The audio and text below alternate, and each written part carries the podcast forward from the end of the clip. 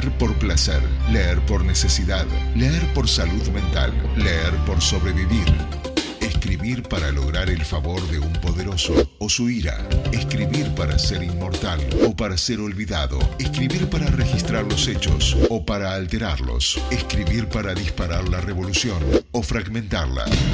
La palabra escrita ha cambiado el mundo y cómo lo percibimos. Las grandes obras fundan un género o lo disuelven. Papeles que cambiaron el mundo. La columna de Maximiliano Diel. Eh, estamos en nuestro ciclo de columnas. Estamos en vivo hablando de papeles que cambiaron el mundo y para eso nos acompaña el señor Maximiliano Diel. Lo voy a presentar una vez, Y- una única vez. y para después, siempre. Sí, y para siempre. Y después va a ser de tú a tú. Después es Maxi. Claro, después Maxi. Maximiliano Diel es psicólogo, psicoanalista, magíster en educación y también es docente. Bienvenido a esta columna que es el título que vos le pusiste y que la vas a llevar vos adelante. No, Nosotros, y además, para, ya tenemos el visto bueno de Adolfo Fito Garcés, que dijo que era un gran título. gran título, eh, no sé si lo escuchaste y ya te pasó una recomendación. Sí, Bienvenido, Maxi, ¿cómo estás? ¿Qué tal? ¿Cómo andan? Un gusto estar acá. gracias. Este, ¿Cuál fue la recomendación? ¿Te acordás? No sé si tomó nota. No, este, no tomé Maxi. nota, pero nuestra productora Sí. va a hacer el corte audio correspondiente Había y se lo unos papeles que, que cambiaron, por lo, nue- por lo pronto, nuestro mundo. Sí, el mundo uruguayo. El mundo uruguayo que quizás hay que tener en cuenta. Lo bueno es que Fito no nos está escuchando, así que no va a enterarse que no prestamos atención. No, pero yo presté atención. Pasa que estoy nublado. Tengo eh, mocos en, en- en El la cerebro. cabeza, en el Bien. cerebro. Maxi, papeles que cambiaron el mundo. ¿De qué papel vamos a hablar hoy? ¿Qué trajiste para esta columna? Eh, bueno, la idea era mm, hablar un poco de intentar entrarle al tema de la política, tema que ha ocupado la agenda las últimas semanas, pero desde otro lado, así que se me ocurrió eh, traer un librazo que cambió la teoría política de- desde que se escribió hasta hoy en día, que es El Príncipe de. Niccolo Machiavelli. Ahí va. Nicolás, para los uruguayos. Y Nicolás Maquiavelo también para los uruguayos. El Nico. Que cabe decir que es eh, de los pocos apellidos o nombres propios que han pasado a la lengua, ¿no? Claro. Tenemos a Dante con Dantesco, tenemos a Dracón con las medidas draconianas y tenemos a Maquiavelo con Maquiavélico. Maquiavélico. Esto ¿Qué es algo maquiavélico? Algo te- terrible. O sea, Maquiavélico es algo como una estrategia muy, eh, ¿no? Este, urdida. eh, sí, como una cosa maliciosa, ¿no? Tiene que ver con la astucia y con el Eh, engaño. Claro, exacto. Ahora, Maquiavelos, maquiavélico se utiliza con la connotación de así de astuto, Sí. pérfido, etc. Ahí va. Pero también se utiliza en el sentido de la conspiración. Y, Claro. y en ese punto Maquiavelo yo creo que no estaría tan de acuerdo. Claro, con, su- con la, Co- con la interpretación que hacen sobre su apellido. Exactamente. Claro. No pongan, eh, No le- no pongan papeles sobre eh, mi nombre. Sí, sí, exacto. Bueno, bien. eh, para hablar de Maquiavelo, ¿a dónde tenemos que remontarnos? Y evidentemente vamos a hablar de un periodo fascinante de la historia que es el Renacimiento, el 480 y el 580, como el Fiat. Ahí va. Que, ¿Existen eh, los Fiat 580? 580? Ah, ¿existen? Claro. Bueno, Valenti tiene uno, me parece. eh, pero bueno, eh, él vivió, él nació en 1469 y murió en 1527, o sea que vivió la bisagra entre ambos siglos. Y, y bueno, hablar de, de su época es, es fascinante, ¿no? O sea, es una época de grandes eh, invenciones, de volver a mirar hacia los antiguos, por eso se, habla de renacimiento. Claro. Y el mundo eh, cambia, se incorpora la pólvora, se incorpora la imprenta, se descubre o se utiliza, se inventa la brújula. Y esto evidentemente eh, también generó cambios a nivel eh, político, ya que comienzan a existir una serie de principados basados en una clase burguesa, ya no en, en el abolengo de la nobleza, en quiénes eran tus antepasados y, y qué te heredaron, sino en el poder del dinero. Ok, estamos hablando de la zona de Italia. La zona de Italia, que no era una Italia unificada, era una serie de pequeños principados que vivían en guerra constante y se vivían apoyando en reinos extranjeros, como Francia, Alemania o el Papa. O sea, lejos de la idea de feudalismo, es como pequeños principados, pero si hay un príncipe que es el que tiene el poder económico. Exacto. Entonces, eh, Maquiavelo nace en Florencia y él eh, fue una especie de alumno prodigio. Y, Como yo. y digamos que la, eh, el periodo en el cual él se desempeñó en el gobierno, que entró al gobierno a los 29 años, muy, muy joven, Sí. fue un periodo republicano, eh, un intervalo entre los 300 años que gobernaron los Medicis. Eh, es importante esto de los Medicis porque Maquiavelo va a hacer carrera política y él va a estar eh, bueno, en- de misión eh, en las principales cortes europeas, ¿no? en Francia, en Roma, en Alemania, y él ahí se va a codear con los, los diplomáticos más notables. Eh, incluso llegó a conocer al famoso Leonardo y juntos Mirá. idearon un plan, esto es un flash, Sí, idearon sí. un plan porque eh, Florencia perdió la salida al mar por Pisa. Claro. Entonces se les ocurrió desviar un río para tener salida al mar de Florencia y no tener que hacer la guerra contra Pisa y al mismo tiempo que dejarlo sin agua. Me gustaría haber estado presenciando esa reunión entre ambos, Una locura. Lo invita, lo a tomar un Fernet, capaz que te ya tomaban Fernet. Sí, sí, sí. Este, Se fueron de parranda juntos y idearon ese plan. que medio borracho, cruzó en el mapa con un dedo y dijo, es por acá. Es por por acá, es por acá, Hay que llevar acá el agua. Dale, vos. Eh, bien. entonces, bueno, ¿qué ocurre? Eh, el Nicolo era un tipo muy, muy inteligente y se codeaba bien y las misiones las hacía bien, escribía informes, todo perfecto. Pero se termina la República y vuelven los Medici en 1512. O sea, su carrera duró unos eh, 12 años más o menos. Y después. Me eh, imagino que los enemigos, los que se convierten en enemigos, Él ahí es encarcelado, es Claro. torturado y es condenado al ostracismo. Tiene que irse de Florencia. Entonces Maquiavelo va a redactar un librito, que es el librito que traigo hoy, que cambió la teoría política de allí en más. es casi que un panfleto, ¿no? Es un ¿cuántas librito páginas? cortito de Claro. 100 páginas que eh, está dedicado a un solo lector.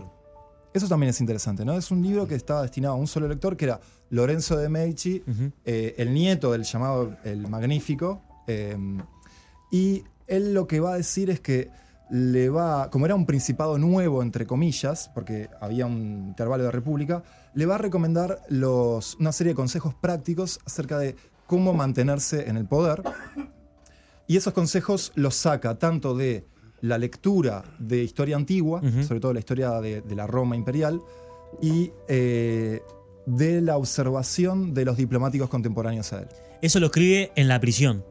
Cuando sale de prisión, él es condenado a irse como a una estancia que tenía lejos de Florencia, Claro. y él ahí en seis meses lo redacta y se lo entrega. Se rumorea que Lorenzo nunca lo leyó.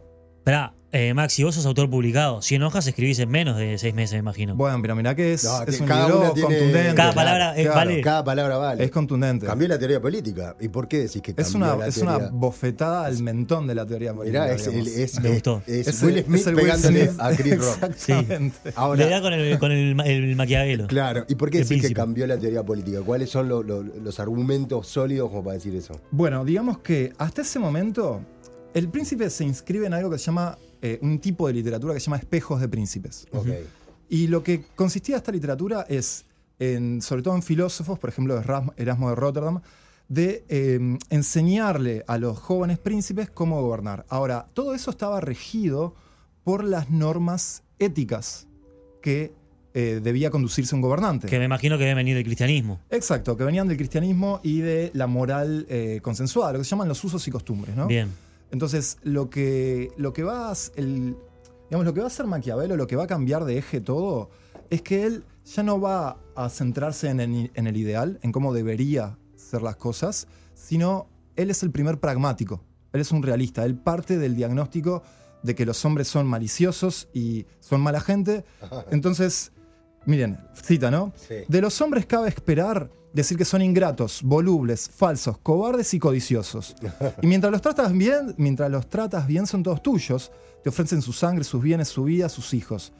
Pero en el momento en que los tocas los bienes, los hombres olvidan antes la muerte del padre que la pérdida del pa- patrimonio. Mirá. Opa. O sea, Contundente el señor. contundente. Quizás claro. por eso es que se le adjudica el término maquiavélico, por esa forma de pensar que tiene sobre, sobre el. Digamos el que él, él saca la teoría política del ámbito de la moral. No, y él bien. va a ir directo a decir eh, a Maquiavelo, ¿cuál es la frase con que se le asocia? Cualquier estudiante del El liceo. fin justifica los medios. Exactamente. Que de No, hecho la estudi- no frase, estudiaste. la No, frase no, no, no. es de él. Ah, ¿no? ¿Viste? No. Por eso mismo lo que. Ah, la frase No, se, eso mismo sí, la el dije. 14. se lo asocia a él. No. Mm, Napoleón era un gran lector de Maquiavelo, al igual Ajá. que otros tipo Mussolini, Stalin, Ujú. etc. Y Napoleón anotaba sus, ejemplares, ¿no? Y en una edición ano- anotada de Napoleón está que él escribió El fin justifica los medios. Y se lo asocia a Maquiavelo, pero en realidad él, da a entender esa idea, pero hay un error, como siempre ocurre con un latiguillo, ¿no? Cuando lo sacas de contexto, eh, el, el sentido queda un poco huérfano. Lo que ocurre es que el fin para Maquiavelo no es cualquier fin. El fin es mantenerse en el poder. El poder por el poder en sí mismo. Digamos que. mm, No sé si por el poder en sí mismo, sino por el, el gobernar, el mantener tu territorio, el mantener tu estado. Y ese es el fin supremo, esa es la meta suprema. Y para eso, eh, medios como la traición, el engaño, la mentira, la hipocresía, todo es válido para mantener el poder. Eh, podemos culpar a Niccolo Machiavelli por el referéndum que acabamos de vivir, donde había mentira. Recién estaba hablando Fito Garcés con nosotros y decía que, la- que se acusaban entre unos y otros de mentirosos. Yo diría que lo que ocurre con Maquiavelo es que nos gustaría que no tenga razón. Lo que ocurre con Maquiavelo es que él plantea que el político, para estar en la más alta competición de todas las competiciones humanas, es la política. Y para estar arriba en la política, no tenés que tener remilgos éticos. Si vos te pones con reservas, con, ay, yo soy buena gente, soy un alma noble, no vas, no vas a durar. Maxi, recién este, decías que bueno que personajes de la historia, tiranos de la historia, leyeron a Maquiavelo, Hitler, Mussolini. eh, Hitler no, ¿eh? Ah, Hitler no. No. Bueno, pero Napoleón dijiste. Napoleón, Mussolini, Stalin, Kissinger. Ah, bueno, ahora, ¿hay que leerlo solo para hacer el mal o para quedarse el poder, en el poder con, con una ética por lo menos cuestionable? Mira, yo diría que esto ocurre siempre con las grandes obras. Cuando la obra se, se escribe para un determinado fin, pero el público lector excede a ese propósito inicial, también la gente, digamos, de la oposición lo va a leer para saber cómo lidiar con ese tipo de asuntos. Bien. Entonces yo diría que no es una lectura exclusiva para estudiantes de teoría política, es una lectura eh, cruda. Te deja una sensación de, de que no seguís siendo el mismo y no seguís contemplando los hechos políticos de la misma manera después de leerlo. Porque tiene una, una franqueza... Te saca la inocencia. Exacto. Ya no, no puedes decir que, que uno puede gobernar para hacer el bien. O para tener... eh, él habla de obtener la gloria. Él dice, el príncipe quiere obtener la gloria, no se da cuenta de que sin poder no hay gloria. Si vos haces el bien, no te mantenés como príncipe. Ya está. O sea, olvídate de la gloria. Bien. Eh, Bueno, interesante. recomendarías que lo leamos todos, Quiero, quiero leerlo. No, nunca lo leí. ¿Nunca lo leíste? No. Bueno, mira, el, el. Príncipe es un libro que se ha adaptado para todo tipo de cosas. Está El Príncipe para los, las Para- para los estrategias niños. empresariales. Infa- Infantil. Para colorear, Quiero la Claro. versión infantil. con dibujitos. buscando al príncipe tenés también. El Principito, viste, es un Elige, remake. elige tu propio príncipe. Claro. Pero. mm, No, bien. Hay, hay, claro, tiene múltiples adaptaciones. eh, Sí. de- decías. Bertrand para- Russell, poner un filósofo Sí. interesante, dice que para él el príncipe es un manual para gangsters. Bueno, por eso. Y de claro, hecho, yo ahora vez. justo estoy colgado con la serie Narcos y es muy claro lo que ocurre en la serie. Uno lo puede leer desde la óptica del príncipe y decir, es sentido, tiene sentido lo que hacen, las alianzas y las traiciones. Porque es la manera de mantenerse en el poder. ¿Estás colgado con la serie Narcos, la de Escobar? La, No, la vieja? no, la, la Ah. de México. Ah, la de México, que no la había Ta, visto, ta, ta, ok. que me parece tremenda. Sí, sí. Y cómo Miguel Ángel Félix Gallardo se mantiene en el poder es, maqui- es Maquiavélico. Bueno, sí, es Sí. una manera de de entender el príncipe. Eh, Sí. Los Soprano también funciona así. Él dice, por ejemplo, es mejor para un príncipe ser temido que amado. Ojo, el gran- un error grave del príncipe sería ser odiado por el pueblo. Pero si no sos Claro. odiado, es mejor ser temido que amado. Putin. ¿Sabes por qué? Putin. ¿Sabes por qué? Sí. Porque es más fácil traicionar a alguien que amás que a alguien que temes. Muy bien, es excelente. Es duro, excelente. es duro. Te, te golpea eso, ¿no? Golpea. Es nuevamente, es Will Smith pegándole a Chris A Rock. Chris Rock, sin duda. Pero, pero esta vez es el pueblo. o- Un sopapo atrás del otro. Bien, eh, no sé si lo conoces a Maximiliano, pero eh, ¿cómo se diría el que es un cinéfilo pero de los libros? ¿Bibliófilo? Sí, Bibliófilo. claramente. Bueno, es un bibliófilo. lo es, lo es. Tiene Eh, una vasta biblioteca. Ya en unos 15 minutos que en, lo- en los que ha estado acá, ya te das cuenta. que Es un tipo muy leído. Bien, ¿qué nos queda por el príncipe, del príncipe? Bueno, eh, la verdad, él da toda una guía de los capítulos 15 al 19, por ejemplo, van de quién es un buen gobernante y quién es un mal gobernante. Él habla mucho dos conceptos centrales que me hubiese gustado desarrollar más, que es la virtud y la fortuna. La fortuna es la suerte, no la puedes controlar, siempre te va a tocar la fortuna. Por ejemplo, la pandemia. Ponele, exacto. Pero la virtud no es la virtud católica, la virtud es audacia, arrojo, eh, ser determinante con tus decisiones, no estar todo el tiempo en la indecisión. La virtud tiene que ver con eh, esperar el momento oportuno y actuar y no tener eh, miedo a actuar. Él encuentra que los príncipes indecisos son los peores. Y, y en ese sentido, bueno, eh, políticamente uno puede ver que los políticos indecisos. Sin que- duda, los que ejecutivos. no saben qué hacer, no les va muy bien. Y a los que sí saben lo que hacer, les va mejor. claro. Y mm, supongo que estamos redondeando. Entonces, Podés hablar un poquito más. Te permitimos, sí, claro. no, porque estaba pensando en las, en las diferentes, eh, digamos, en los diferentes efectos que ha tenido. Eh, hay un videojuego que me encanta, que es el Assassin's Creed, y el 2, que se sitúa en Florencia, y Maquiavelo es un personaje. Ah. Y de hecho muchas de las cosas, eh, de las conspiraciones que ocurren, por ejemplo, él toma como modelo de príncipe contemporáneo de él a César Borgia. César Borgia es el hijo del Papa Alejandro Borgia, de la serie Los Borgia Sí. que eh, también es el modelo, esto también me parece increíble, el modelo de lo que nosotros tenemos por Jesús, Ajá. el tipo castaño de pelo largo, blanco, es César Borgia. Ok. Eso se sabe, tipo, nuestra idea de Jesús la pintó un papa, o sea, un papa mandó a pintar a su hijo. Y César Borgia, también llamado el Duque Valentino, es un tipo que actuó eh, de una manera eh, muy cercana, o sea, es un, eh, un ejemplo perfecto que ilustra lo que es un buen príncipe para Maquiavelo. El tipo cuando tuvo que matar a todos sus colaboradores los mató, y los mató todo de una, a los Red Wedding. En, Sí, estaba pensando exactamente en eso, en. Game of Thrones. Exacto. Game of Thrones, bueno, hay un libro que habla de Game of Thrones y Maquiavelo, tipo, es, es algo que sirve mucho para eso. ¿Sabés que hay una, una versión de, de El Príncipe de Maquiavelo comentado por Napoleón? Sí, eso lo comentaba hace un ratito. Ah, porque no eh, estaba cuando tuve que hacer una Te, te llaman políticos de, Exacto. de altura. Para decirme que ese libro eh, lo leyó la calle Pou antes de asumir la presidencia. Bueno, lo debe haber leído más de una vez, Eh. te diría, ¿eh?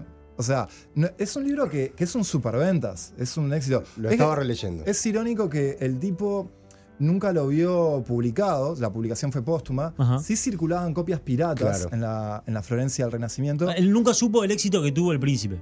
No, no, no porque él murió en el 29, creo que dije, y la primera publicación es del 31, de 32, es una publicación póstuma. Y de hecho, el nombre del príncipe se lo puso el editor. Es lo que ocurre con los libros Claro, ¿no? claro. Él le había sí. puesto de los principados. No, bueno, El Príncipe es mucho mejor. sin Mucho duda. mejor, directo. Y mm, yo quería comentar dos cosas para cerrar. Bien. Una, que entre los muchos que lo leyeron, ¿no? Yo mencioné a Mussolini, Stalin, Napoleón, Kissinger, Nixon. Hay uno que lo leyó que quisiera cerrar con un tema de él, que es Tupac. Tupac Shakur, el del Perfecto. rap gangsta. Sí.